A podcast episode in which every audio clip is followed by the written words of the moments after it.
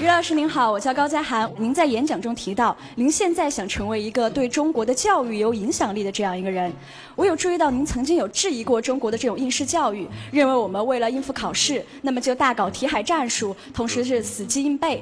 但是因为我个人我在上大学以前就有在新东方上过课，我觉得新东方的这种教育从本质上来说，它也是一种应试教育，它会教给你很多的应试技巧，无所不用其极的在考试中得到一个高分。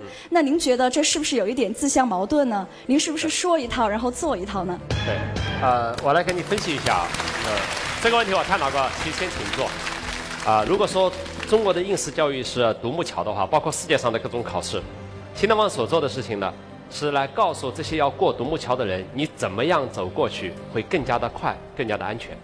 如果最后大家不用走这个独木桥了，新东方马上就会改变另外一个方向。比如说，中国说未来这个所有的大学生录取，你必须游过长江才能上大学，新东方马上就会开游过长江的课程，你要知道。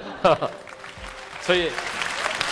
啊，这个这个两个概念不能混淆。其实我本人也比较反对应试教育，但是我想说一句公平话：在中国现有的社会状况和诚信体系之下，中国的高考制度是根本就没法动。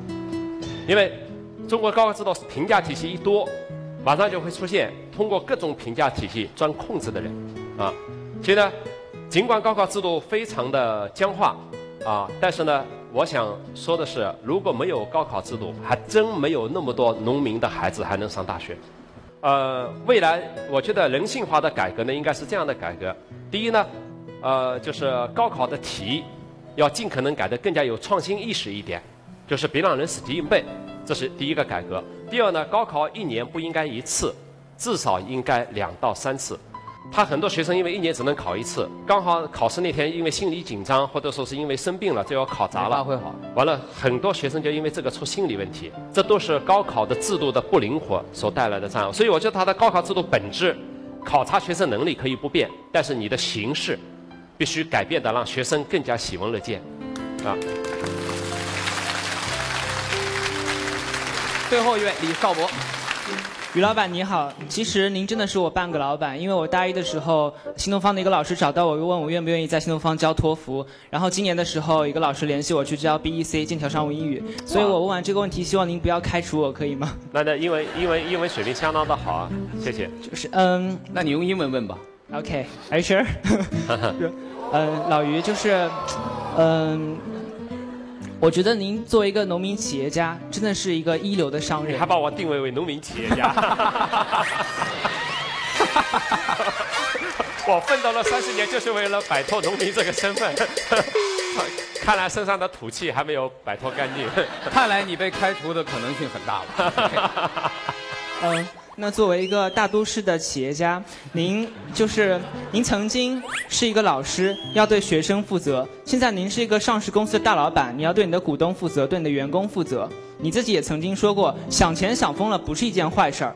以前新东方是一个非常具有梦想主义气息的地方，大家都在追逐自己人生的目标。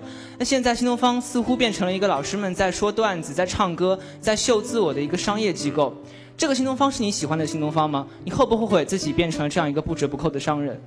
那个是这样的，就是说，呃，唱歌、跳舞、说段子是我当老师的时候就有的习惯，就有的这个传统。但是呢，这个不影响教学质量。呃，我呢对于老师有要求，就是说，你必须把这些东西变成你的上课的时候的主要动作。啊，作为让学生放松，或者说是呃，增强他学累了以后，学累了以后增加他的学习效果的东西是可以的。啊，你说的这个东西呢，其实是一个我比较纠结的东西。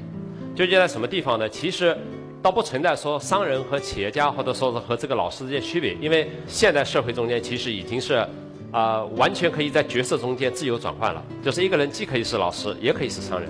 多少企业家都在讲课，实际上。那么在新东方这个状态下呢，就是说啊，确实它有一些矛盾。比如说，我们全心全意的为学生好，还是说必须考虑到这个股东的利益？啊，那么这个矛盾呢，它是永远会存在的。我要做的呢，就是把这两个矛盾平衡在一个舞台上，并且让它和谐的往前发展。谢谢老板。